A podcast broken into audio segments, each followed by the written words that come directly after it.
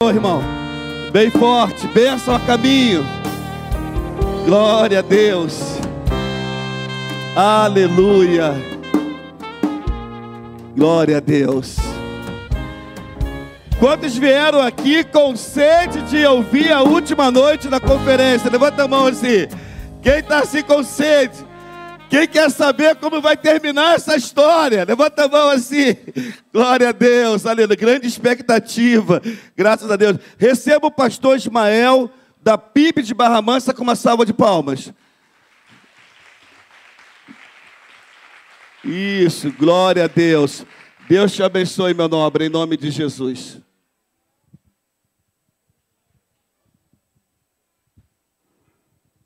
A graça e a paz de Cristo a todos, uma boa noite, amém? Eu quero, nesse início de fala, eu quero dizer mais uma vez da minha alegria em estar aqui durante esses quatro encontros, encerrando hoje. Quero agradecer ao pastor Aloysio pela confiança de compartilhar não apenas o púlpito, né, mas de compartilhar a, a sua igreja, né, a igreja que o Senhor o confiou para pastorear, compartilhar para que eu pudesse estar ministrando. Então eu agradeço pela confiança, agradeço pelo carinho que os irmãos me acolheram aqui nessas quatro quartas-feiras, me senti muito, muito bem acolhido. Tirando os tesoureiros, eu espero que os irmãos tenham gostado de, me, de ter a minha presença aqui porque na semana passada os tesoureiros não gostaram. Brincadeiras, mas de verdade eu quero eu quero agradecer, foi uma experiência muito boa, né? Nós pastores temos nossos compromissos na igreja local, então assumir, por exemplo, quatro quartas-feiras é um compromisso a mais, mas nenhum momento foi nenhum momento foi desgastante, não houve peso de verdade. Então, não precisaria dizer isso se eu não realmente estivesse sentindo. Então foi uma alegria e, e estar aqui com os irmãos. E precisando, Aloysio, sempre que, que desejar, nosso culto lá é a quinta, então minha quarta é livre, então estou à disposição. Quero agradecer a Rosi e o Jorge, mais uma vez, que estão aqui. A Bia, que também é minha, né, nossa ovelha compartilhada. Tá? É, Lilian também, quero agradecer. O Rodolfo, né, que é lá da igreja também, está aqui com a sua mamãe. Fique de pé também para que a igreja conheça. Muito obrigado pela presença, tá? Que Deus abençoe, sejam bem-vindos. Rosil, Jorge, a igreja toda já. Mas o Rodolfo e a sua mamãe moram aqui perto, né? E congregam lá com a gente. Sempre que desejarem vir aqui às quartas-feiras, às quartas-feiras vocês podem, tá? Que Deus, que Deus abençoe. Irmãos, vamos relembrar aqui um pouquinho antes de nós entrarmos na, na ministração de hoje, até para que você que de repente tenha faltado algum encontro possa se situar rapidamente. Rapidamente, nós. A nossa proposta nesses quatro encontros foi trazer à igreja o tema de liderança saudável nós entendemos, irmãos, que há uma carência de liderança saudável em vários segmentos da sociedade. Podemos também dizer que há uma carência de liderança, embora aparentemente não seja isso que os nossos olhos vejam, quando a gente vai muitas vezes se aprofundar, a gente vê que há uma carência de uma liderança que influencie positivamente, de uma liderança saudável. Então, nós, através do livro de Neemias, estivemos aqui nas três últimas quartas-feiras e hoje conversando, uma vez que este livro, que a história deste personagem, nos traz muitas lições de uma liderança saudável. E então nós estivemos aqui mergulhados neste livro. Iniciamos aqui o nosso seminário falando sobre chamados. E é muito importante que você tenha iniciado algo na vida cristã a partir de um chamado. Se assim não foi, se você hoje se encontra fazendo algo na vida da igreja para o qual não foi chamado, e o seu chamado é outro, coloque isso diante do Senhor, esse também é o intuito desta palavra, porque é muito importante que a gente consiga na vida da igreja ter as pessoas fazendo aquilo para o qual elas foram chamadas.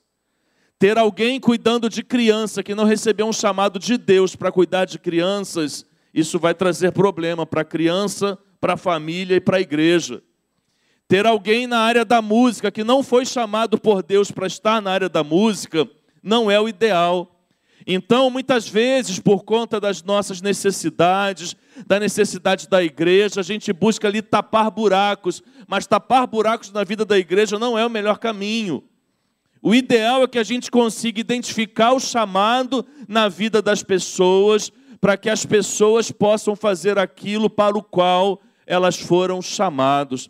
Alguém que deseja ser um pastor presidente de uma igreja sem ter sido chamado por Deus para isso, não vai trazer benefício para a igreja. Alguém que esteja à frente de qualquer ministério, que não tenha sido o Senhor que o tenha chamado, isso não vai ser saudável para a vida da igreja. Então, meu irmão, saia daqui hoje buscando refletir se você tem feito na obra de Deus aquilo para o qual Deus lhe chamou. E sobre chamados, Deus tem suas formas de agir, mas olhando para a vida de Neemias, dissemos que o chamado pode começar através das perguntas que fazemos. Neemias recebe visita, recebe visita dos seus parentes, pergunta sobre Jerusalém, e quando ele ouve as respostas, aquilo toca o seu coração e muda a sua vida para sempre. Então, você que é líder desta igreja, esteja atento a quem está te fazendo perguntas, a quem está à sua volta perguntando sobre algo. Através de uma resposta que você possa dar para esta pessoa, Deus pode tocar no coração dela e ali iniciar um chamado na vida dela. Então, fique atento a isso, faça perguntas, porque as perguntas podem é, é, ter um destino de um chamado e o um início de um chamado na nossa vida. Agora, não se esqueça de uma vida de oração, porque grave isso, a gente costuma ouvir muito que Neemias é um livro de liderança. Neemias é um livro de liderança e é um livro de oração. Porque a oração está presente na vida do, de Neemias em vários estágios, em vários momentos da sua caminhada e do seu ministério. E de igual forma precisa estar na nossa vida. Eu costumo dizer que não há nenhum crente que não saiba da importância da oração. Todo crente em Cristo Jesus sabe da importância da oração. O desafio é só orar. Porque saber da importância nós sabemos, o problema é que muitas vezes nós não oramos. Saber da importância, todos nós sabemos. Saber da relevância, saber do quanto é importante na vida ministerial. Nós temos uma vida de oração, tudo isso nós sabemos. O problema, irmãos, é que muitas vezes, a despeito de sabermos, nós não vivemos. E eu me incluo nisso, não estou aqui me tirando disso, não. Muitas vezes nós não vivemos uma vida de oração como deveríamos. E Neemias está nos ensinando aqui o princípio de oração.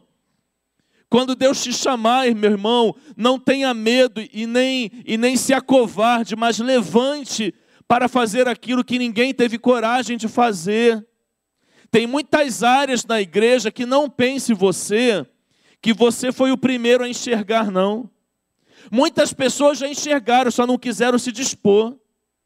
Muitas pessoas já perceberam o que você está percebendo e está tocando seu coração. O problema é se dispor a fazer aquilo, porque fazer a obra de Deus dá trabalho.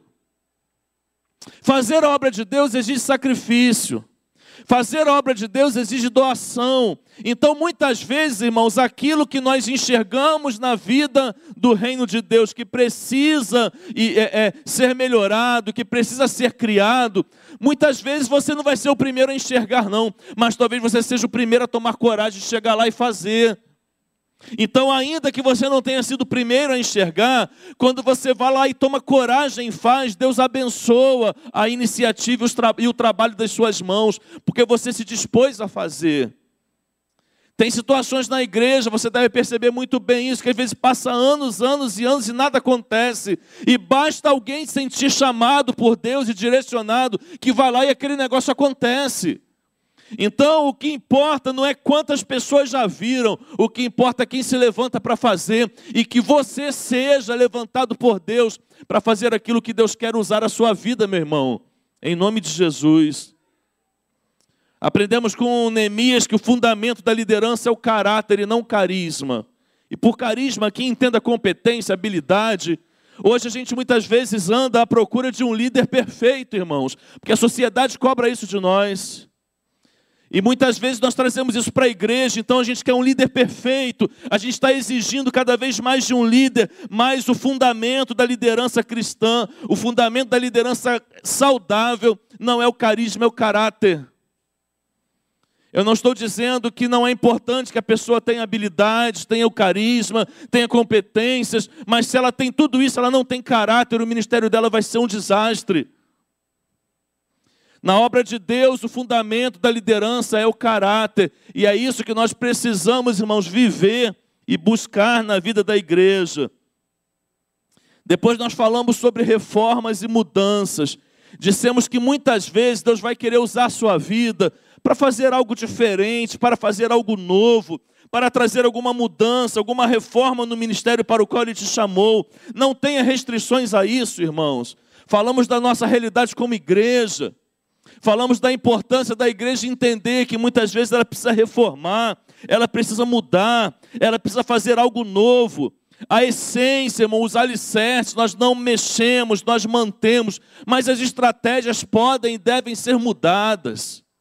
As estratégias da igreja podem e devem ser mudadas. E grave isso: quem não está disposto a mudar, para no tempo e deixa de ser relevante. Então, nós falamos a partir do livro de Neemias, que é alguém que foi chamado para reformar, que nós precisamos também entender esse princípio da vida de Deus. Grandes projetos no reino de Deus começam com pequenos começos. Não subestime aquilo que você faz hoje que seja pequeno. Um dia Neemias estava só conversando com alguém a respeito de Jerusalém, daquela conversa nasceu um projeto, e ele liderou uma equipe para construir, reconstruir os muros. Não subestime os sonhos, não enterre os sonhos. Não, não jogue fora os sonhos que Deus tem colocado no seu coração. É no, é no estacionamento, através de uma conversa, que pode iniciar algo que vai se tornar grande na vida do reino de Deus. É um ministério hoje que ele atrai poucas pessoas, que amanhã ele pode atrair uma multidão porque grandes projetos começam com pequenos começos. Então, meu irmão, tenha coragem, tenha ânimo, tenha paciência, tenha perseverança, não desista, porque aquilo que começa pequeno pode se tornar grande no reino de Deus. Falamos que reformas precisam do engajamento do líder, do envolvimento do povo e das bênçãos de Deus. Nosso desafio como igreja, irmãos, muitas vezes é não atrapalhar aquilo que Deus quer fazer. Às vezes a gente quer buscar tantos métodos na vida da igreja, muitas vezes a gente só precisa do engajamento do líder e do envolvimento do povo. E quando a gente junta o engajamento do líder com o envolvimento do povo, vem as bênçãos de Deus.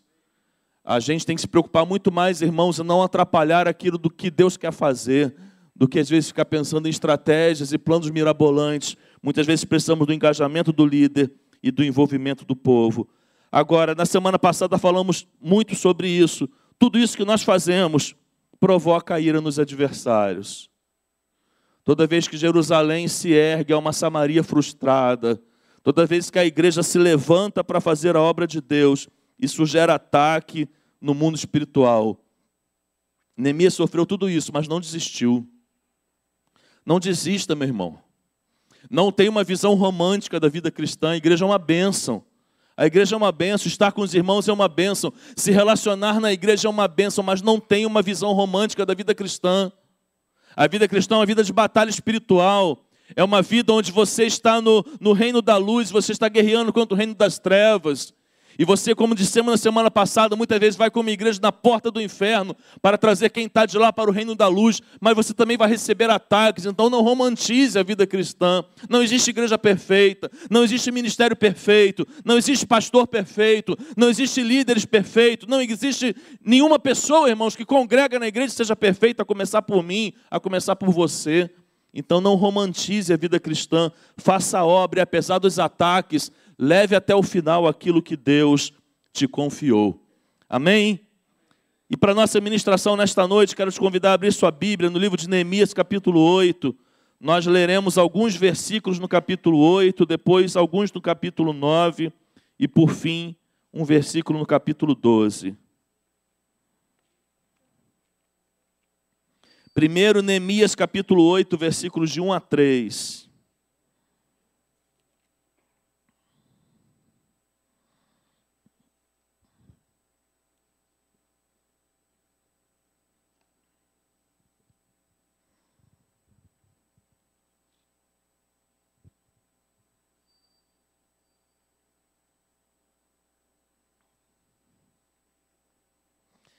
Diz assim a palavra de Deus: Quando chegou o sétimo mês e os filhos de Israel já estavam morando nas suas cidades, todo o povo se reuniu como um só homem na praça, diante do portão das águas.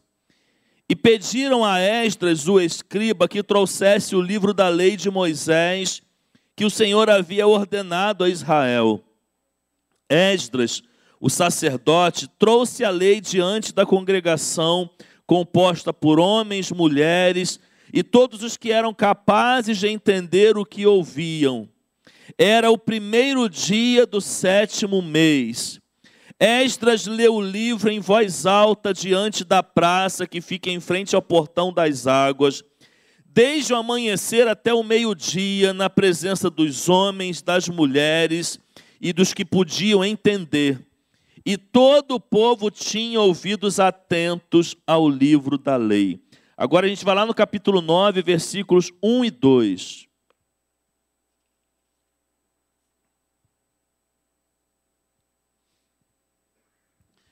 Diz assim: No dia 24 deste sétimo mês, os filhos de Israel se reuniram para um jejum. Vestiam pano de saco e traziam terra sobre a cabeça.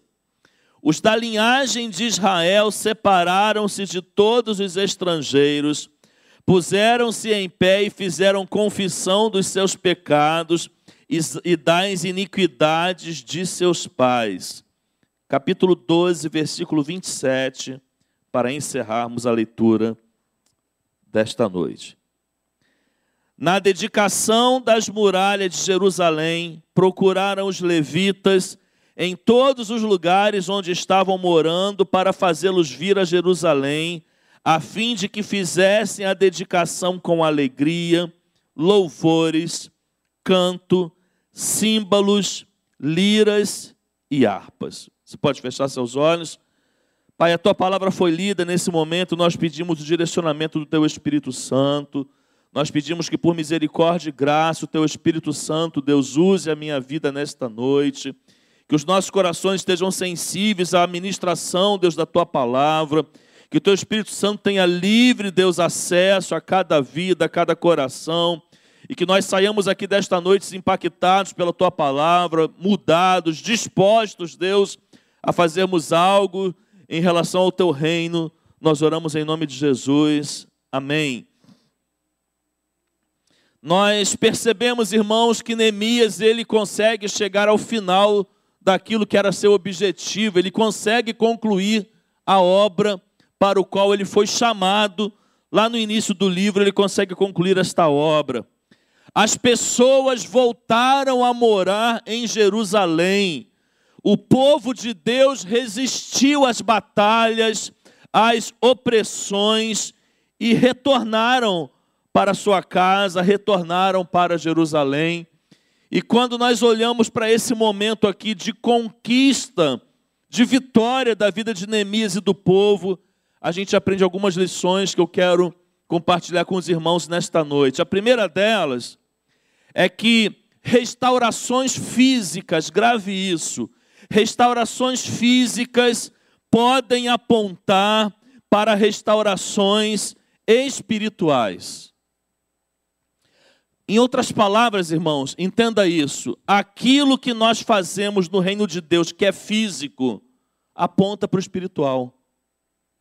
Neemias começou uma obra que consistia em levantar os muros de Jerusalém. Se fosse hoje, por exemplo, né, na nossa realidade, no nosso contexto, se nós fôssemos nos juntar como igreja para levantar um muro, ainda que ele fosse bem grande, nós precisaríamos do quê? Nós precisaríamos de materiais, né, cimento, tijolos, areia, nós precisaríamos daquilo que é físico e faríamos aquilo que é físico. Construir um muro é algo físico. Levantar as muralhas de uma cidade é algo físico.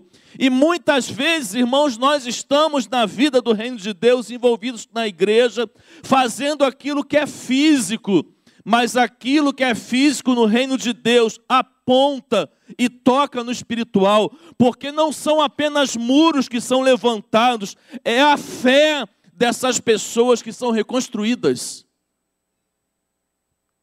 Aquilo, irmãos, que nós muitas vezes estamos envolvidos, é apenas um instrumento para que Deus possa agir. Os muros, irmãos, foram, é, no final de tudo, entenda, aquilo que menos era importante, embora este era o objetivo da obra, porque os muros são erguidos, mas a fé também é reconstruída. Você tem noção, irmãos, que esse povo passou 70 anos cativo na Babilônia, tristes, descontentes, chorosos por conta de tudo aquilo que eles haviam vivido, e agora eles podem voltar para casa, eles podem voltar para Jerusalém. A obra é física, irmãos, mas ela toca no espiritual. Em outras palavras, é uma conclusão aqui. Irmãos, essa é uma grande verdade. A gente não tem nem noção do que, que a obra que a gente faz no reino de Deus pode alcançar. A gente não tem noção. Tem pessoas, irmãos, que nós não conseguimos por conta de tudo aquilo que eles já viveram e tiveram uma experiência com Cristo. Às vezes a gente olha e até tem uma ideia, mas a gente não consegue imaginar do que que representa para aquelas pessoas fazer algo na vida da igreja, ainda que aos nossos olhos seja algo simples e físico, porque aquilo toca no espiritual. Neemias, ele direciona o povo, ele lidera o povo, ele envolve o povo numa obra física, reconstrução, obra, mas isso, irmãos, foi a manutenção da fé.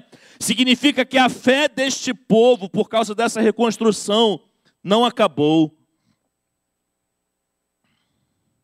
Tenho dito isso nas outras semanas, uso esse seminário para contar algumas experiências ministeriais que eu já vivi, não sou alguém experiente ministerialmente falando, pastorei há poucos anos, mas mesmo pastoreando há poucos anos, Deus tem me dado algumas experiências. E quando eu cheguei, irmãos, para assumir a primeira igreja batista em Barra Mansa, a igreja ela vivia um cenário em que os irmãos estavam tristes por conta do que havia acontecido com a igreja.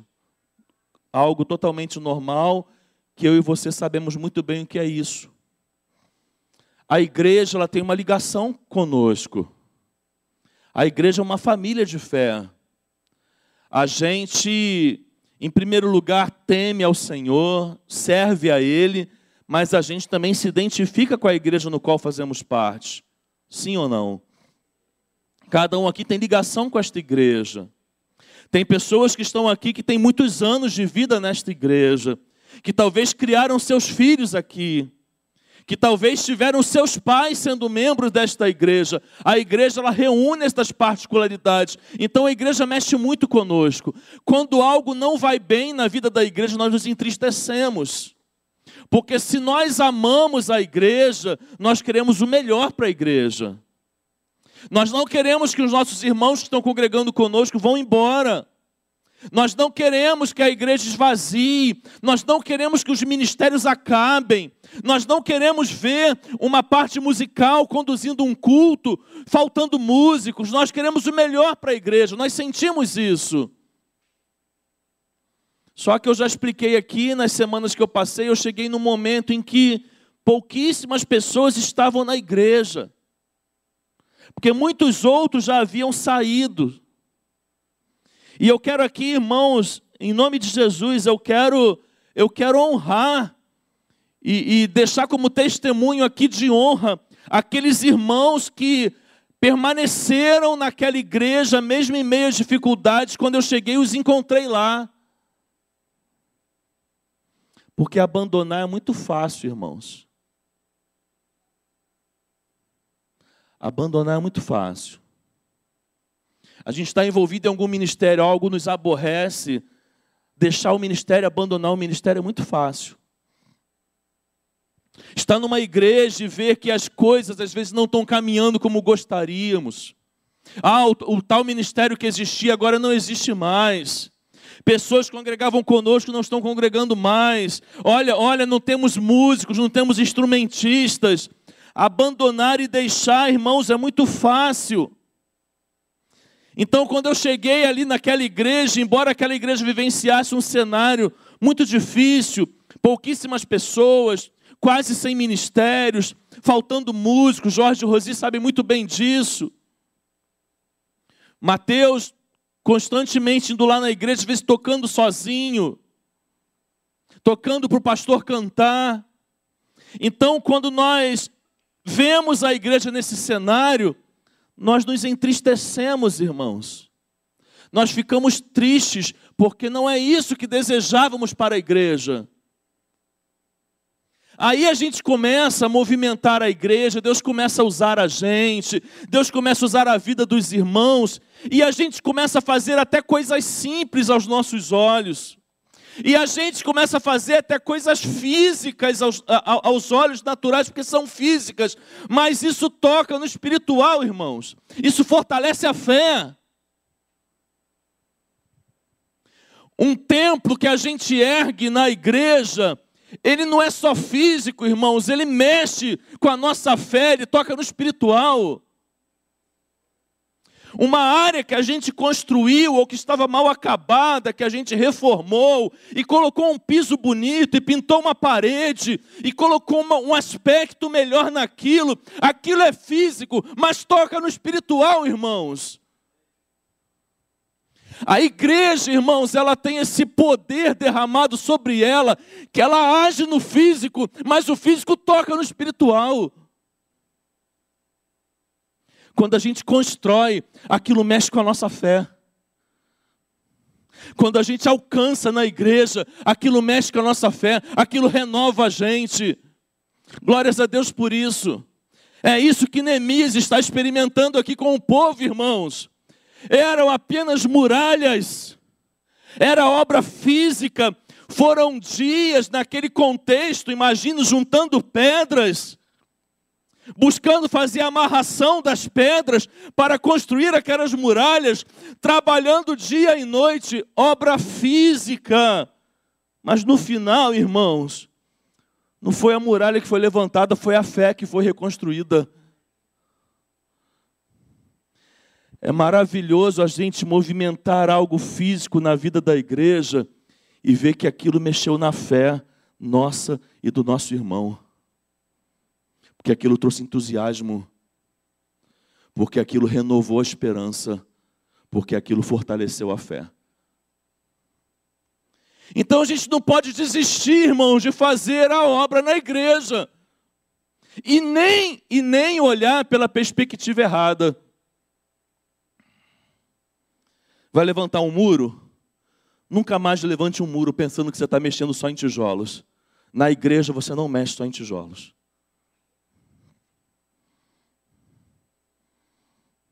Vai construir um estacionamento? Não pense você que aquilo é só para guardar carro. Aquilo tem um propósito espiritual. Na vida da igreja, aquilo que nós fazemos no físico toca no espiritual. Nós aprendemos aqui com Neemias, irmãos, que essas restaurações físicas também, se for o caso, podem trazer restauração da autoridade da palavra de Deus.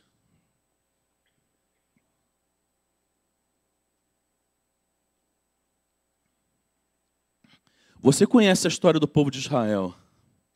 Você sabe muito bem porque esse povo foi parar na Babilônia. E não foi por falta de aviso. Você conhece a história. Deus usou vários profetas para se levantar e advertir e exortar o povo. O povo ele, vai, ele é levado cativo por conta da sua concupiscência, por conta do seu pecado, do seu afastamento de Deus. Era uma vida, é, conforme a palavra vai dizendo, de dura cerviz. Era um povo que, ora, estava próximo de Deus, mas, ora, estava envolvido em idolatria, se afastando de Deus, Então esse povo é levado cativo para a Babilônia por um afastamento por completo da palavra de Deus e da lei de Deus estabelecida a eles. E aí vem os muros, mais uma vez, os muros, uma obra física. E na inauguração deste muro, sabe o que, que aconteceu? A palavra de Deus foi lida como palavra de autoridade. Tem obras que nós fazemos na igreja, que nós somos usados para trabalhar, para mover, para direcionar, que vão também trazer a autoridade da palavra de Deus. E aqui eu vou fazer uma observação. De uma forma geral, tenho certeza que você vai entender. Vivemos uma fase crítica, crítica no que diz respeito à autoridade da palavra de Deus. Esse trimestre que passou, em uma das classes lá do, da igreja, nós estudamos o livro do Apocalipse, fizemos uma, um estudo a partir do livro do Apocalipse. E quando chegamos no determinado momento do livro do Apocalipse, estudando sobre aquilo que nós vamos chamar lá no livro do Apocalipse de quarteto do mal, o dragão, que é o diabo, o anticristo, o falso profeta e a grande Babilônia, fazendo um estudo sobre aquilo e olhando a respeito da, do falso profeta, de alguém que que vai agir, né? vai ser levantado um, um falso profeta escatológico no final dos tempos, para agir no meio da igreja, sendo, sendo braço do anticristo, para poder desviar os fiéis. E a conclusão que a gente chegou em comum acordo naquela classe é que a gente já tem sinais, sinais de uma igreja falsa, dentro de uma igreja verdadeira, já sendo atraída por falsos profetas. Então, se a gente pode, estudando o livro do Apocalipse, ter uma ideia que a gente já tem sinais de anticristo, ainda que a gente vai ter um anticristo escatológico, a gente também pode ter sinais de um falso profeta que será escatológico, mas que já age ao monte nos, nos dias de hoje. Porque é assustador, irmãos, o que a gente vê em relação à falta de compromisso com a palavra de Deus no nosso meio. É assustador. É o liberalismo teológico, é o sincretismo religioso, é a ortodoxia morta. Porque às vezes, irmãos, isso aqui é interessante dizer, às vezes a gente não está no liberalismo teológico, glórias a Deus por isso. E a gente fala, desse aqui eu, escapei. A gente não está no sincretismo religioso, afinal a gente não fica fazendo esse monte de bagunça com vários símbolos do, do Antigo Testamento e fazendo campanha com um copo de água e com várias outras coisas. E a gente fala, estamos bem, não estamos nem no liberalismo teológico, nem no sincretismo religioso. E às vezes a gente pode ser pego com a, ortodoxia morta. E aí, por causa do exagero de uns, outros não são 80, mas são oito. E vive a ortodoxia morta.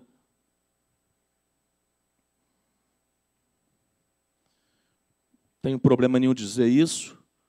Um risco muito grande para as igrejas históricas e tradicionais, se não se enxergarem e não tomarem cuidado, caírem no perigo da ortodoxia morta.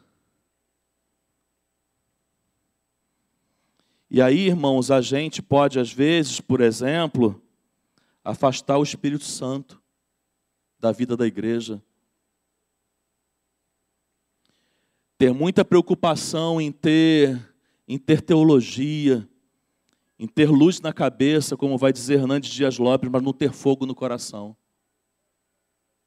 Às vezes a gente está muito preocupado, irmãos, em ter luz na cabeça, não porque nós somos batistas. A gente está muito preocupado em ter luz na cabeça, em ter teologia, só que a gente não tem fogo no coração.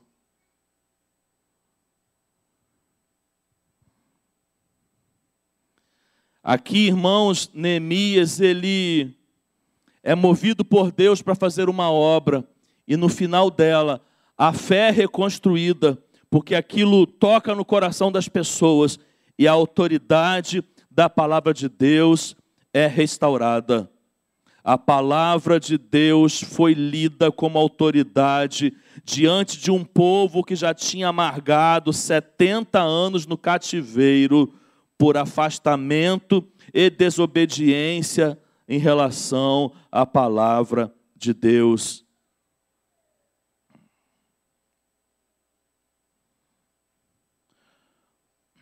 Olha, irmãos, nós Todos nós precisamos ter algo, né, algumas coisas na vida da igreja, no nosso ministério, que seja inegociável. Ao mesmo tempo, irmãos, nós precisamos ter a nossa mente aberta a mudanças, a reformas que Deus queira fazer. Tem áreas na vida da igreja, na vida cristã, que são inegociáveis, irmãos. E a autoridade da palavra de Deus é algo que precisa ser inegociável no nosso ministério, nas nossas igrejas, em qualquer igreja local. Nós precisamos fugir, irmãos, de, de sermos marcados pela superficialidade do púlpito, que trazem pregações vazias, sem profundidade bíblica, pregações que massageiam o ego. Não é isso que nós encontramos aqui. Não, nós encontramos a palavra de Deus, a lei do Senhor sendo lida, sendo relembrada, trazida novamente ao coração daquele povo. É disso que nós estamos precisando, irmãos. Eu tenho expectativas, talvez você vai dizer até que eu sou louco, porque às vezes a gente olha à nossa volta e muitas vezes não é isso que a gente enxerga. Mas eu tenho expectativas de verdade, eu não estou falando da boca para fora, não. Eu tenho expectativa que eu vou fazer parte de uma geração. Eu também espero que você tenha, por mais difícil que seja o que está nas nossas, as nossas circunstâncias. Mas eu tenho, uma expectativa que eu vou fazer parte ainda de uma geração onde eu vou ver um retorno profundo, irmãos, da igreja de Cristo, à palavra de Deus um desejo de um povo, irmãos, que vai voltar a congregar ou a voltar a se mover em direção à igreja, única e exclusivamente por conta da palavra de Deus. Eu creio nisso. Eu creio nisso. E tem situações, irmãos, que Deus permite para que talvez sejamos impulsionados e direcionados a isso. Entendo, entendo, digo isso eu, não o Senhor e nem a palavra de Deus. Entendo que a pandemia é um ótimo exemplo para isso. Permissão de Deus para que a gente entenda valores da igreja de Cristo Jesus que são inegociáveis e nos voltemos desesperadamente em busca deles. Em busca deles.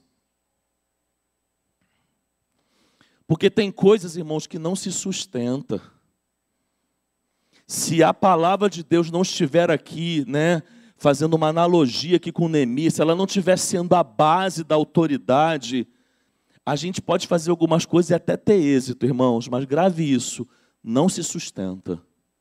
Não se sustenta.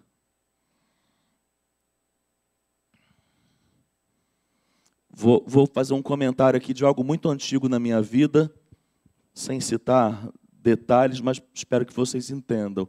Sou nascido e criado no meio evangélico e na década de 90, na Baixada Fluminense, aconteceu um movimento muito forte com os jovens.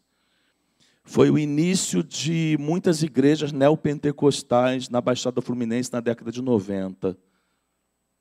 Então teve uma, uma, uma ou duas em Nova Iguaçu que atraíram multidões de jovens batistas, presbiterianos, assembleanos, metodistas para essa para essa denominação, para essa igreja. Houve uma evasão de juventude nas igrejas históricas que você nem imagina.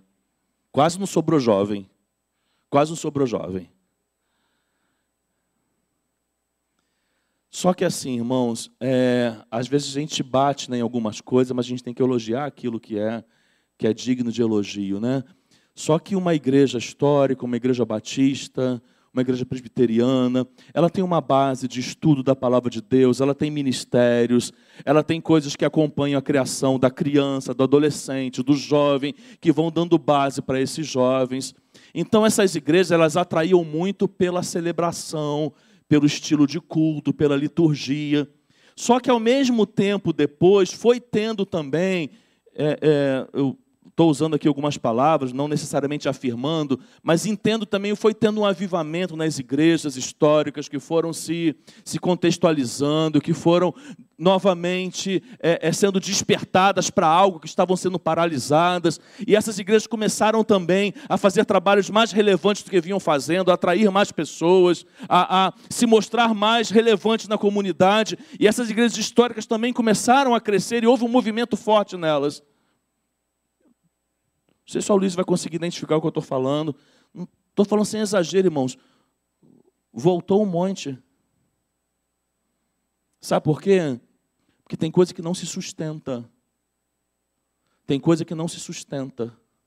A gente pode criar, a gente pode inovar, a gente pode ser estratégico, a gente pode, pode buscar as melhores ferramentas, mas se a gente não fizer isso embasado na palavra de Deus, isso não se sustenta. Se a gente não tiver a base, irmãos, daquilo que está fazendo, isso não se sustenta. Então não é apenas fazer, é fazer sem perder a base, é fazer sem perder a essência. Então Neemias aqui re, re, reconstrói o muro e a palavra de Deus é lida como autoridade. E aqui nós vemos também que as restaurações físicas, irmãos, apontou para corações quebrantados. Volta comigo no capítulo 9, versículos 1 e 2. Que vai dizendo assim: No dia 24 deste sétimo mês, os filhos de Israel se reuniram para um jejum. Vestiam panos de saco e traziam terra sobre a cabeça. Os da linhagem de Israel separaram-se de todos os estrangeiros, puseram-se em pé e fizeram confissão dos seus pecados e das iniquidades dos seus pais. Quebrantamento quebrantamento. Percebeu aqui? Jejum, confissão de pecados, arrependimento, quebrantamento. Grave uma coisa, grave uma coisa. Glórias a Deus que muitas vezes ele pega aquilo que parecia impossível aos nossos olhos na vida da igreja, torna realidade, porque isso traz quebrantamento ao coração ver a mão poderosa de Deus na vida da igreja traz quebrantamento ao coração. É isso aqui que o povo está experimentando. 50, 52 dias, aquela obra foi concluída. Havia impedimentos, foram quebrados. Autorizações foram dadas pelo rei recursos foram dados pelos reis. A oposição que se levantou caiu e fui e tudo que era aos olhos humanos, irmãos, impossível de acontecer, foi acontecendo. Dia após dia foi acontecendo, tempo após tempo foi acontecendo, período após período foi acontecendo. E quando aquele muro é reerguido, irmãos, o povo também está quebrantado diante de Deus. Eles se colocam em jejum, em petição de perdão pelos pecados, em arrependimento por, por tudo aquilo que vinham fazendo de errado. Então há quebrantamento no coração, irmãos. O, o que acontece sobrenatural na vida da igreja, a mão poderosa de Deus sendo derramada pela igreja, os impossíveis aos nossos olhos sendo realizados, traz quebrantamento ao nosso coração. Sabe por quê? Porque eu tenho certeza que você já viveu isso. Porque a gente, nesse momento, vai chegar e vai dizer: não tem como não perceber que foi a boa e poderosa mão do Senhor que fez isso, porque pelas nossas condições isso aqui não estaria pronto. Glórias a Deus quando nós experimentamos isso como igreja. E vou dizer mais: a igreja precisa passar por isso. Precisa passar por isso. A igreja precisa ver aquilo que aos seus olhos era completamente impossível de ser realizado. Você lembra de Gideão? O povo sendo oprimido pelos amalequitas, O exército de mais de 100 mil homens, irmãos, de mais de 100 mil homens, oprimindo aquele povo. Gideão é o menor da sua casa, é o menor do seu clã, é o menor da sua família. E o Senhor aparece para ele e diz: O Senhor é contigo, homem valente. Ele tenta fugir, o anjo do Senhor o segura para aquela missão. Ele junta aproximadamente 30 mil homens. Dos 30 mil homens ficam 10. Dos 10 ficam 300. Os 300 vencem os mais de 100 mil. Irmãos, irmãos, tem momento na nossa vida como igreja que é exatamente assim. Às vezes a gente tem 30 mil. E a gente olha e fala: não, 30 mil é difícil, mas se eu administrar bem, se eu tiver uma estratégia, eu vou conseguir. Aí Deus joga para 10 mil. Aí a gente fala: não, 10 mil tem que ter um milagre de Deus, mas ainda assim, né? É possível, então a gente vai conseguir. Aí Deus joga para 300, aí você fala: não tem como, não tem como. Aí Deus vai e faz. E Deus vai e faz. O melhor cenário, irmãos, para Deus agir na vida da igreja é quando a igreja chega à conclusão que ela não tem nada. Você lembra da multiplicação dos pães? Jesus pede para ser levantado, feito um levantamento entre o povo. Levanta o que, que tem aí. E aí dizem: olha, nem 200 denários daria para comprar a comida para essa gente toda. Tem um menino aí, tem cinco pães e dois peixes, mas logo vem a frase: mas o que é que são cinco pães e dois peixes? É nos cinco pães e dois peixes que Jesus faz. É nos 300 que ele consegue. Na vida da igreja é a mesma coisa.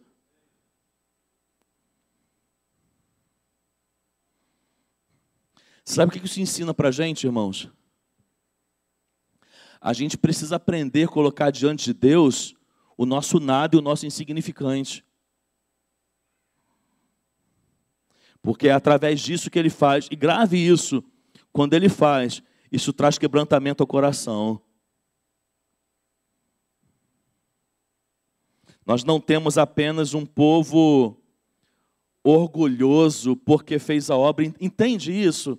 Porque na, na perspectiva humana era isso que se iria, iria se esperar. Porque se eu estivesse falando aqui de liderança, irmão, sem ser de liderança cristã, talvez o caminho que eu deveria seguir é isso. Eles se empenharam, eles se juntaram, eles se mobilizaram, eles conseguiram, irmãos, em tempo recorde, reconstruir aqueles muros. Eles poderiam agora estar cheios de si, mas não é assim que eles estão. Não é assim. Eles estão se submetendo à autoridade da palavra de Deus, algo que há muito tempo esse povo não fazia, perceba isso. E eles estão agora com os corações quebrantados, irmãos, fazendo jejum, colocando seus pecados diante de Deus e pedindo perdão pelos seus pecados. Tem algo diferente aqui. Por tudo que Deus fez, irmãos, e pela forma que Deus fez, e conosco muitas vezes é a mesma coisa. E aí não tem, não tem outro caminho, e por isso que pulamos lá para o capítulo 12. As restaurações físicas, irmãos, e a realização do trabalho de Deus através das nossas mãos, nos trazem verdadeiras expressões de louvor e adoração a Deus. Capítulo 12, versículo 27.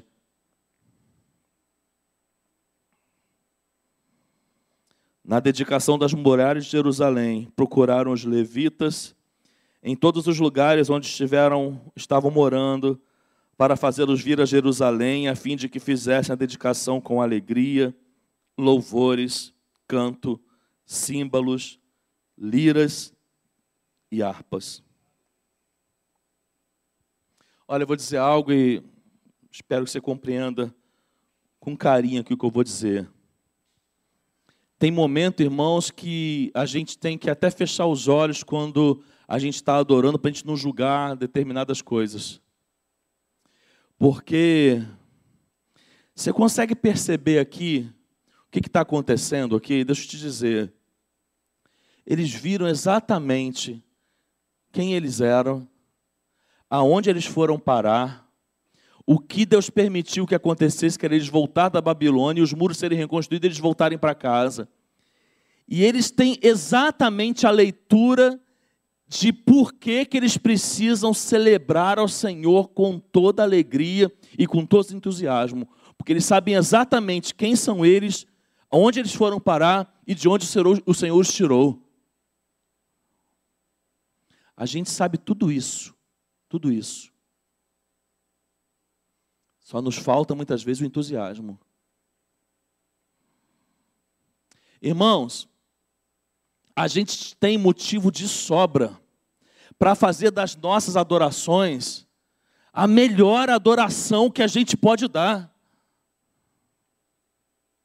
A gente tem motivo de sobra, irmãos, para nos juntarmos aqui como igreja e ao abrirmos os nossos lábios, fazermos com que todos nos ouçam, porque dentro de nós tem motivos de sobra para termos um desejo, irmãos, de que nossas vozes venham irromper os mais altos é, muros e construções e venham chegar a determinados lugares, porque nós sabemos exatamente quem nós somos, aonde nós estávamos e de onde Deus nos tirou.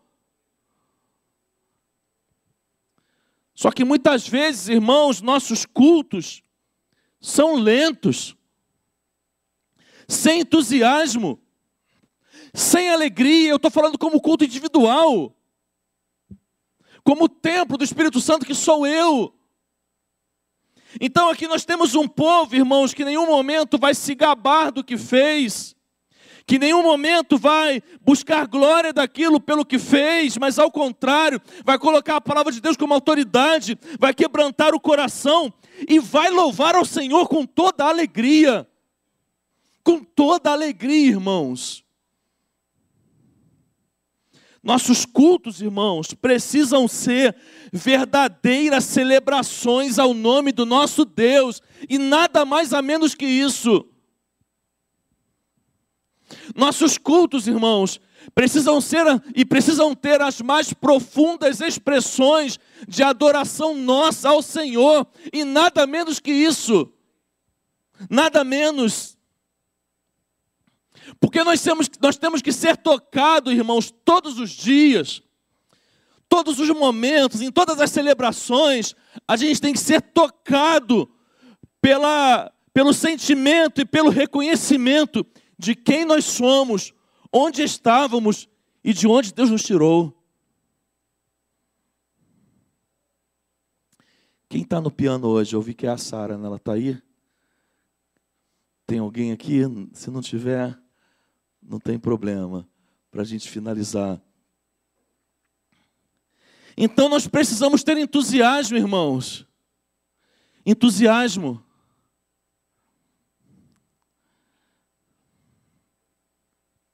Perceberam? Perceberam?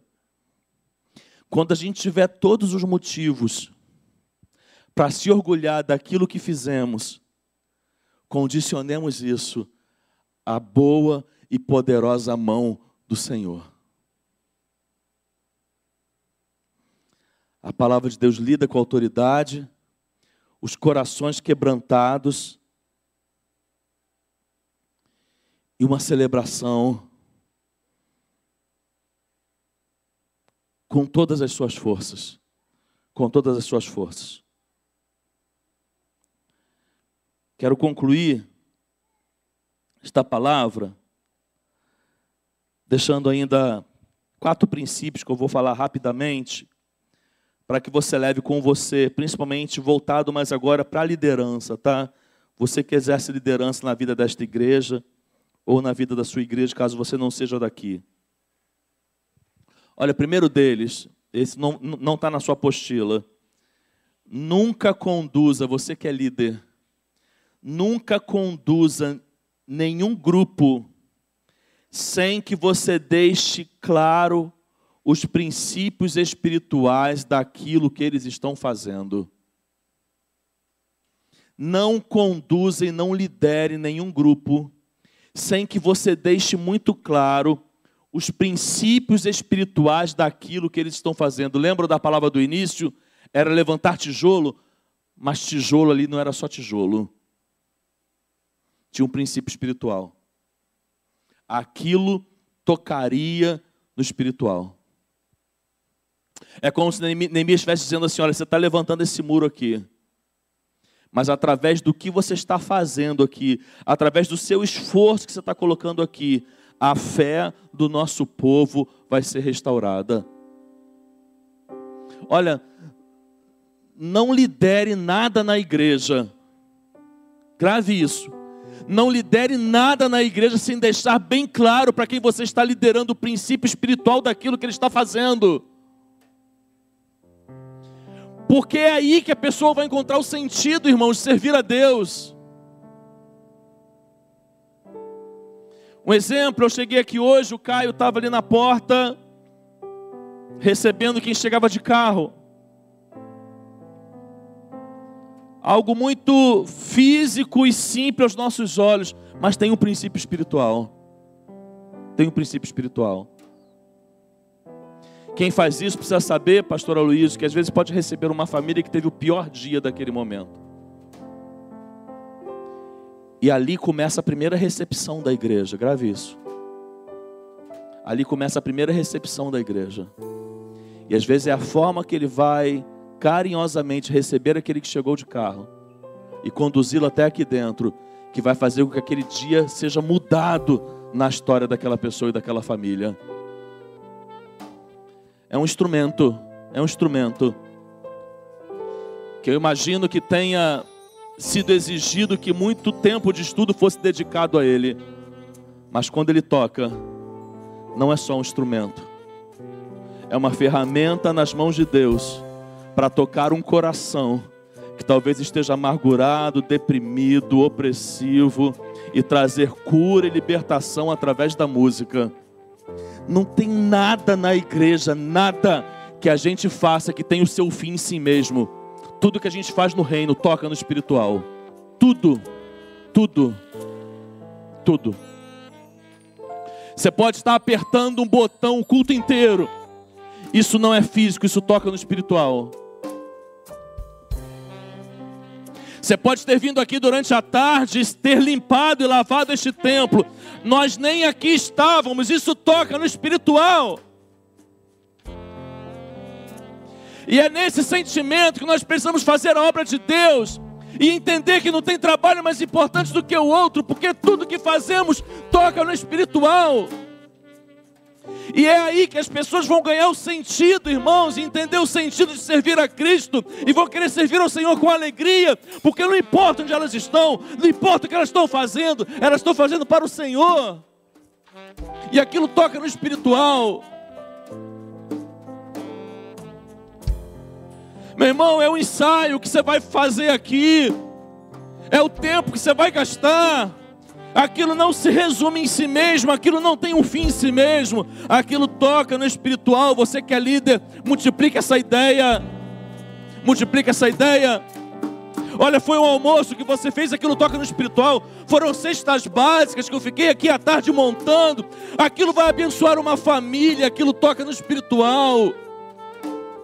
Nada, irmãos, na vida, na vida do reino tem um fim em si mesmo. Segundo princípio para você que é líder, não abra mão de colunas, colunas no seu ministério. O ministério pode ter muitas coisas, mas o que sustenta ele são as colunas. E uma dessas colunas é a autoridade da palavra de Deus. É a autoridade da palavra de Deus. Olha, irmãos, eu gosto. Vou, vou abrir meu coração para você. Eu, como pastor, eu gosto às vezes que as pessoas deem feedback e falem de coisas que elas gostaram na igreja. Mas eu não aceito, irmãos, eu não aceito, isso é meu, isso eu trouxe para mim. Eu não aceito ser visto como um pastor que não pregue a Bíblia, que não pregue a palavra de Deus. Se alguém entra na primeira igreja batista em Barra Mansa e conhece o pastor Ismael, isso não é para engrandecimento meu, é algo que eu coloquei diante de Deus. Quando alguém for falar alguma coisa do pastor Ismael, eu espero que ela diga: esse pastor prega a palavra de Deus. Porque tem que ser a base, irmãos, a base, o alicerce de tudo aquilo que a gente vai fazer. Senão a gente está construindo na areia.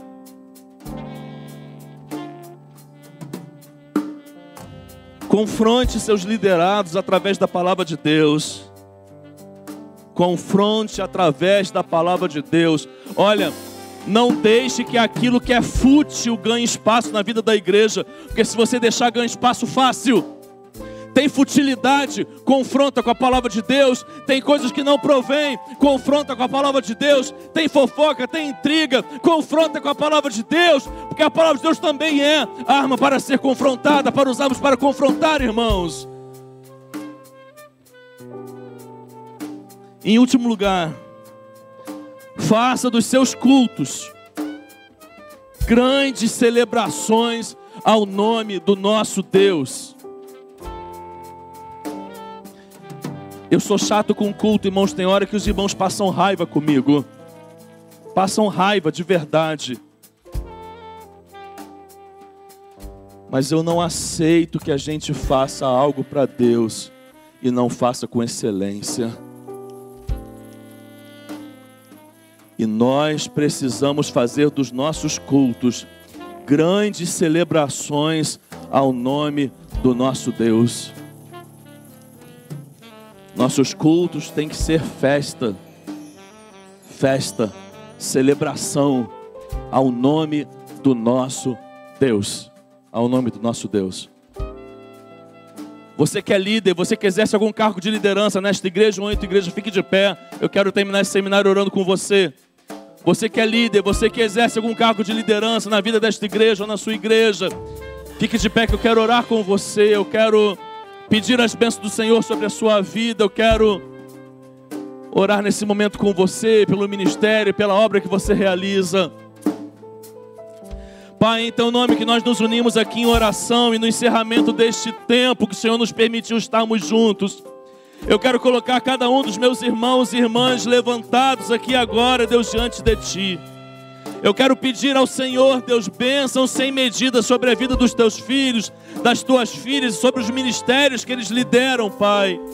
Eu quero pedir, Deus, visão do Senhor na vida deles sendo derramada, sabedoria, Senhor, discernimento, coragem, entusiasmo. Eu quero nesta noite, Deus, que através do Teu Espírito Santo haja uma renovação espiritual na vida de cada um dos Teus filhos e eles sejam cada vez mais motivados a realizarem a Tua obra, Senhor. Por graça e misericórdia, nós pedimos, Deus, que os ministérios do qual nossos irmãos lideram sejam, sejam tremendamente abençoados, Deus, e úteis na vida do teu reino. Que eles possam, Deus, ganhar vidas para o Senhor, agregar no teu reino, Senhor, contribuir para o crescimento saudável e espiritual da tua igreja, Pai. Eu quero pedir, Deus, uma cobertura espiritual do Senhor sobre a vida e sobre a casa dos teus filhos, para que nenhum mal, Deus, chegue até a sua casa, Senhor, para que o Senhor possa livrá-lo, Senhor, de todas as investidas do diabo, de todas as investidas do mal, Senhor, para que o diabo não venha prevalecer contra eles, Senhor, mas que eles possam, diante de cada batalha e oposição que surgir, fazer a tua obra, fazer o teu trabalho e atender o teu chamado, Pai. Eu te peço em nome de Jesus, Deus, em nome de Jesus, guarda a mente, Senhor, e o coração dos teus filhos. Não permita, Senhor, que palavras desmotivadoras venham tirá-los do caminho, venham fazê-los desanimar. Não permitas, Deus, que enviados do inferno venham trazer desmotivação e desânimo ao seu coração. Guarda a mente, Deus, e guarda o coração dos teus filhos. Que haja lealdade, Deus, na vida deles e na vida de todos aqueles que aqui congregam, Senhor. Que haja união, Deus, que haja unidade, que haja amor, Pai. Que haja amor. Que o melhor do Senhor, Deus, esteja por vir em cada ministério e na vida de cada líder aqui levantado, Pai. Eu quero que o restante se coloque de pé agora nesse momento também, todos vocês que estão aqui. Pai, eu também peço uma benção sobre cada um dos teus filhos aqui, Pai. Nós cremos, Deus, biblicamente, através da tua palavra, que o Senhor concede dons para a edificação da tua igreja, Pai. Nós cremos, Deus, que através desta palavra o teu Espírito Santo pode estar concedendo dons aqui nesta hora, Senhor. Pessoas possam estar sendo levantadas pelo Senhor aqui, Deus, para liderar, para estar à frente de um ministério, para fazer uma obra, Senhor, Não permita que nenhum chamado seja enterrado, Senhor, nesta noite. Não permita que nenhuma, nenhuma palavra do Senhor colocada em cada coração, Deus, seja apagada pelo maligno, mas que aqui, Deus, onde houver um coração tenha sido tocado pelo Senhor. Que eles possam se sentir incomodados, Deus. Que eles possam ficar inquietos, Deus, até que eles venham se mover a fazer a tua obra, Senhor. Que haja uma unção de coragem, Deus na vida dos teus filhos para realizar a tua obra, Pai. Que eles sejam tomados de uma coragem aqui nesta hora. Eu quero pedir as bênçãos do Senhor sobre o anjo desta igreja, sobre o pastor Aloysio, Deus. Eu quero pedir ao Senhor que esteja derramando cada vez mais sobre a vida do teu filho, Deus, unção vinda do alto, sabedoria, Senhor, discernimento, visão, Senhor, coragem, entusiasmo, Senhor. Segura, Senhor, o teu filho, Deus, e faça que através dele grandes obras sejam realizadas na vida da tua igreja, Senhor. Que os anos que estão por vir sejam os melhores na vida do, da vida do teu filho, Pai. Que o Senhor possa cumprir todos os seus propósitos na sua vida, Deus. E que Ele continue fazendo a diferença aqui neste lugar, na vida desta igreja. Que por misericórdia, Deus, esta igreja possa amá-lo, possa cuidar do teu filho, Deus. Possam se permitir serem pastoreados, Deus e que o teu nome seja engrandecido na vida desta igreja, Pai. Que haja amor, Deus, na vida desta igreja. Que haja amor, Deus, na vida dos líderes. Que haja amor, Deus, na vida de cada um que aqui coloca os pés, Pai. Derrame uma bênção especial sobre este lugar, Deus, sobre esta agência do teu reino. Nós louvamos ao Senhor pela vida desta igreja, Pai, e por todo o trabalho que tem sido realizado aqui. Nós nos alegramos como família de Deus com esta igreja, Pai, e nós bendizemos ao Senhor pela existência da primeira igreja batista no Retiro, Pai. Obrigado por cada história que aqui, que aqui é guardada. Obrigado por cada tijolo que foi levantado aqui neste lugar. Obrigado por cada vida que se levanta para servir aqui, Deus. Abençoe ricamente a cada um. Acrescente a esta igreja aquele que o Senhor venha salvar, Deus. E Deus, melhores anos, Deus, na vida desta igreja, Pai. Nós oramos assim em nome de Jesus. Você pode aplaudir o nome do nosso Deus. Você pode louvar ao Senhor com as suas palmas, louvado e engrandecido seja o nome do Senhor.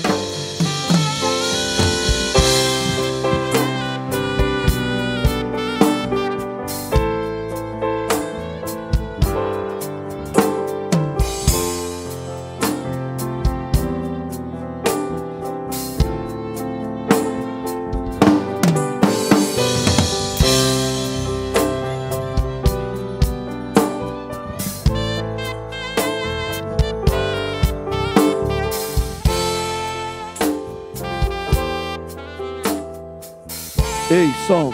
Irmãos de louvor, vamos louvar com essa canção. Me ajuda aqui, vamos louvar. Libera o som para mim, por favor, querido. Vamos louvar com essa canção. Vamos fechar essa conferência louvando, com vontade, com entusiasmo. Depois nós vamos orar. Vamos falar isso com Deus. Vamos louvar em forma de canção.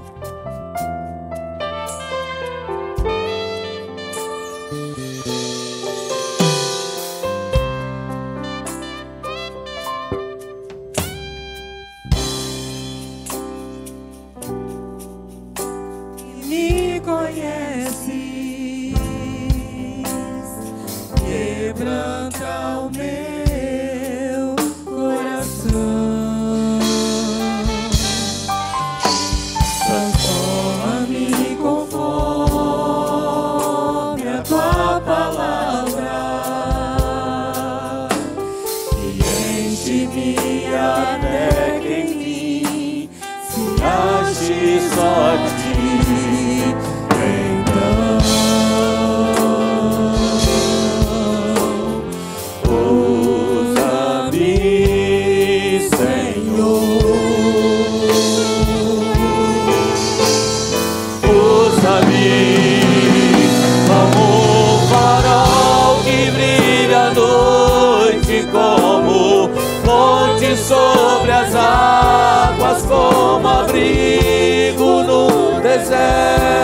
como flecha que acerta o alvo. Eu quero ser usado da maneira que te agrade em qualquer hora, em qualquer lugar. Vem aqui a minha vida, usa-me.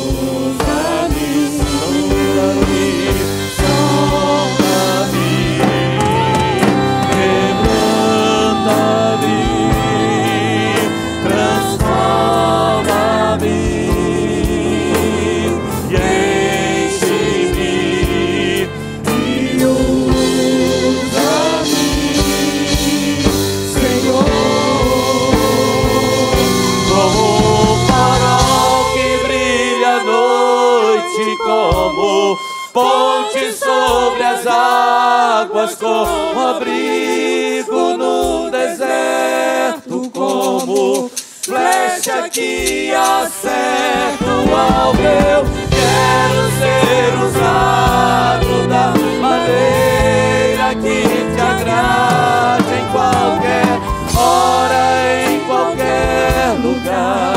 Eis-me aqui a minha vida,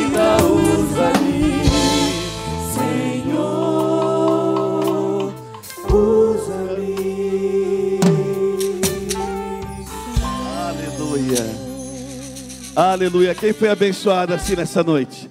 Quem foi abençoado, dá um glória a Deus aí bem forte. Diga assim, amém. Fala assim, obrigado, Senhor. Quem recebe essa palavra como sendo palavra de Deus para a nossa igreja? Diga assim, amém. Eu recebo essa palavra como palavra de Deus para a minha vida e para a nossa igreja também. Nós vamos encerrar o culto, são 9 e 10, o tempo está legal, tá? Eu preciso. Vem cá, pastor Ismael. Tem um. O tesoureiro abriu a mão aqui. Vem cá, o meu vice-presidente. Chega aqui, meu vice-presidente. Entrega aqui a lembrança aqui ao pastor Ismael em nome da nossa igreja. Isso. Diácono Macenias. Isso é uma singela lembrança da igreja para você. Você pode aplaudir ao Senhor?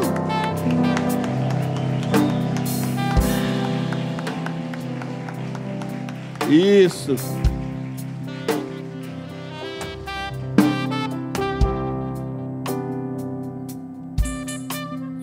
Aí, fica aqui ainda, pastor Ismael. Nós vamos encerrar o culto. Irmãos, preste atenção aqui só um minutinho, tá? Domingo que vem, 8 horas da manhã, nós estamos reiniciando a nossa jornada de oração e consagração. Então, do domingo que vem, 8 horas da manhã, com a diaconisa Madalena, nós estaremos aqui para nossa jornada em julho, agosto, de oração, de jejum, de busca ao Senhor. Nós temos alguns motivos importantes para nós orarmos. Eu creio, irmãos, que Deus está trabalhando na questão do terreno. E nós vamos orar e vamos jejuar por esse motivo. Tá? Você crê nisso? Você crê, você crê que Deus está movimentando as coisas? Nós vamos ter reunião na semana que vem. Esperamos em Deus que definamos a questão do terreno e nós cremos que Deus vai agir nesse negócio. Domingo que vem, 8 horas da manhã, os líderes e toda a igreja, de 8 às 9, é, reunião de oração, de consagração, de jejum, tá? Para que Deus mostre a vontade dele nessa situação. E outras também, como a colônia de férias, são 300 crianças. Nós já temos muitas crianças inscritas. Não é só um número, irmãos, é no mundo espiritual. Quantas famílias vão ser alcançadas? Quantas pessoas vão ser tocadas pelo Evangelho do Senhor? Então, nós estamos orando aí por esse propósito. Também quero lembrar os irmãos que sexta-feira, Sexta-feira agora, irmãos, por favor, sexta-feira, nós vamos ter uma celebração de 50 anos de casamento. Nós vamos celebrar, é importante demais. Nós vamos celebrar o casamento, os 50 anos do João e da irmã Enedina, os pais do irmão Francélio. Tem alguém da família aí? Francélio está, o Lucas está lá, o Francélio está lá atrás.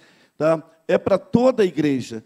Toda a igreja está convidada a vir na sexta-feira para celebrar a, a, bodas de ouro desse casal. É muito importante.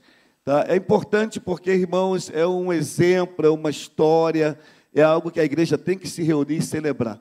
Tem que comer bolo, a gente tem que agradecer a Deus pela vida conjugal deste casal.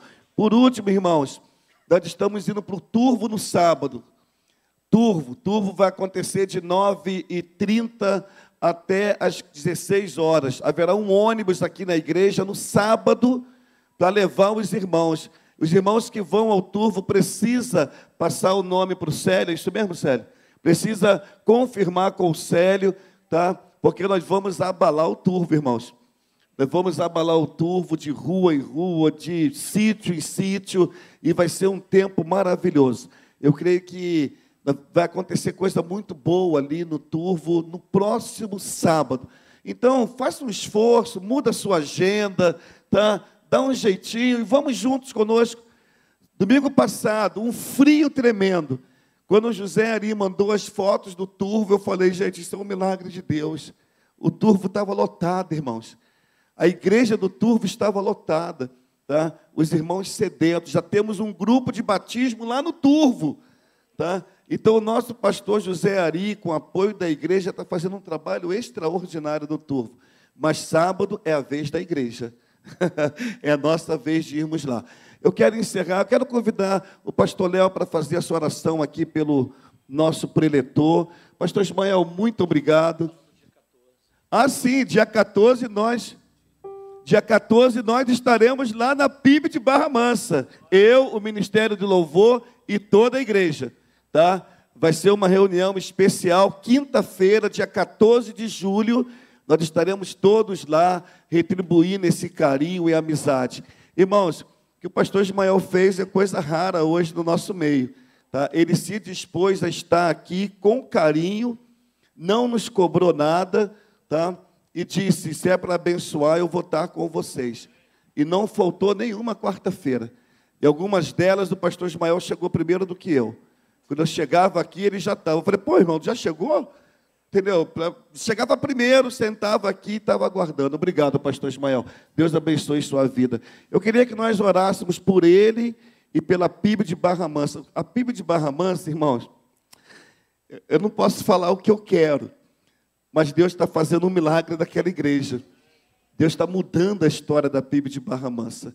A PIB de Barra Mansa é outra igreja, tá? porque Deus está com a boa mão dele naquele lugar. E eu sou muito orgulhoso, Ismael, porque você é um cara especial, é o meu líder especial. Tá?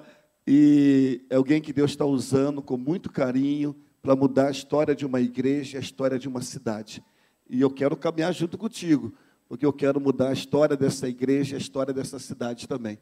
Tá? Nós estamos juntos. Vem cá, pastor Léo, ora aqui pelo pastor Ismael, você pode se ajoelhar, a igreja vai erguer as mãos para cá e a gente quer abençoar. Quem mais está aqui de Barra Mansa? Vem para cá, da, da, da, primeira igreja, está ali o, o, os irmãos, vem para cá. Acompanhe o pastor Ismael aqui nessa oração. Vocês são ovelhas queridas, estão aqui prestigiando. Sobe aqui. Pode ficar aqui do lado do seu pastor para a gente poder orar. Depois da oração tem a cantina, né? Vai ter cantina hoje ainda. Não vai embora sem passar da cantina, não, tá, irmãos? Amém, irmãos. Estenda a sua mão para cá. Vamos abençoar a vida dos nossos irmãos. Deus nosso Pai, nós queremos te agradecer pela vida do pastor Ismael, da primeira igreja batista, Pai amado em Barra Mansa, Deus, queremos agradecer, ó Pai, ao derramar do Senhor, através da vida, ó Pai amado, do pastor Ismael, do anjo, ó Pai amado, daquela igreja.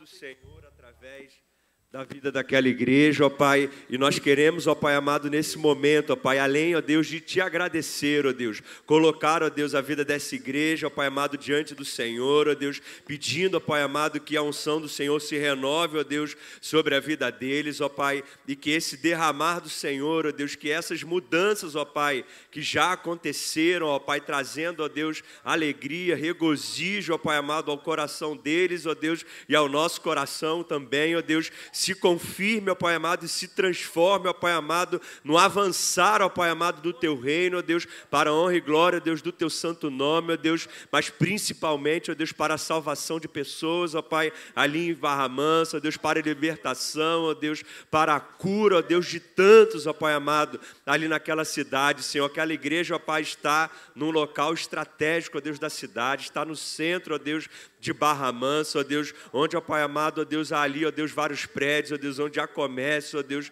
onde há pessoas, ó Deus, carentes, ó Pai, do Teu amor, da Tua graça, ó Deus, e que, ó Pai amado, o Senhor use, ó Deus, a vida do pastor Ismael, de toda, ó Pai, aquela liderança, ó Deus, que está ali, ó Deus, trabalhando, ó Deus, para alcançar, ó Deus, pessoas, ó Deus, ó Pai amado, onde, ó Deus, onde eles não têm, ó Deus, ainda enxergado, ó Deus, ministérios, ó Deus, que ainda não estão acontecendo, ó Pai, liderança, ó Deus, que ainda não foram, ó Deus, capacitados e ativados, ó Deus, pelo Teu Santo Espírito, ó Deus, que eles venham, ó Deus, ver, ó Deus, e viver novidades, ó Deus, ministeriais, ó Deus, para alcançar mais pessoas, ó Deus. Continua, Pai, sustentando o pastor Ismael, a Lívia, ó Deus, suas filhas, ó Deus, em nome do Senhor Jesus. Continua, Pai, sustentando, ó Deus, essa família pastoral para honra e glória, ó Deus, do Teu santo nome. Assim nós choramos, ó Deus, agradecidos por tudo. Em nome de Jesus, amém e amém, Senhor. Você pode dar uma grande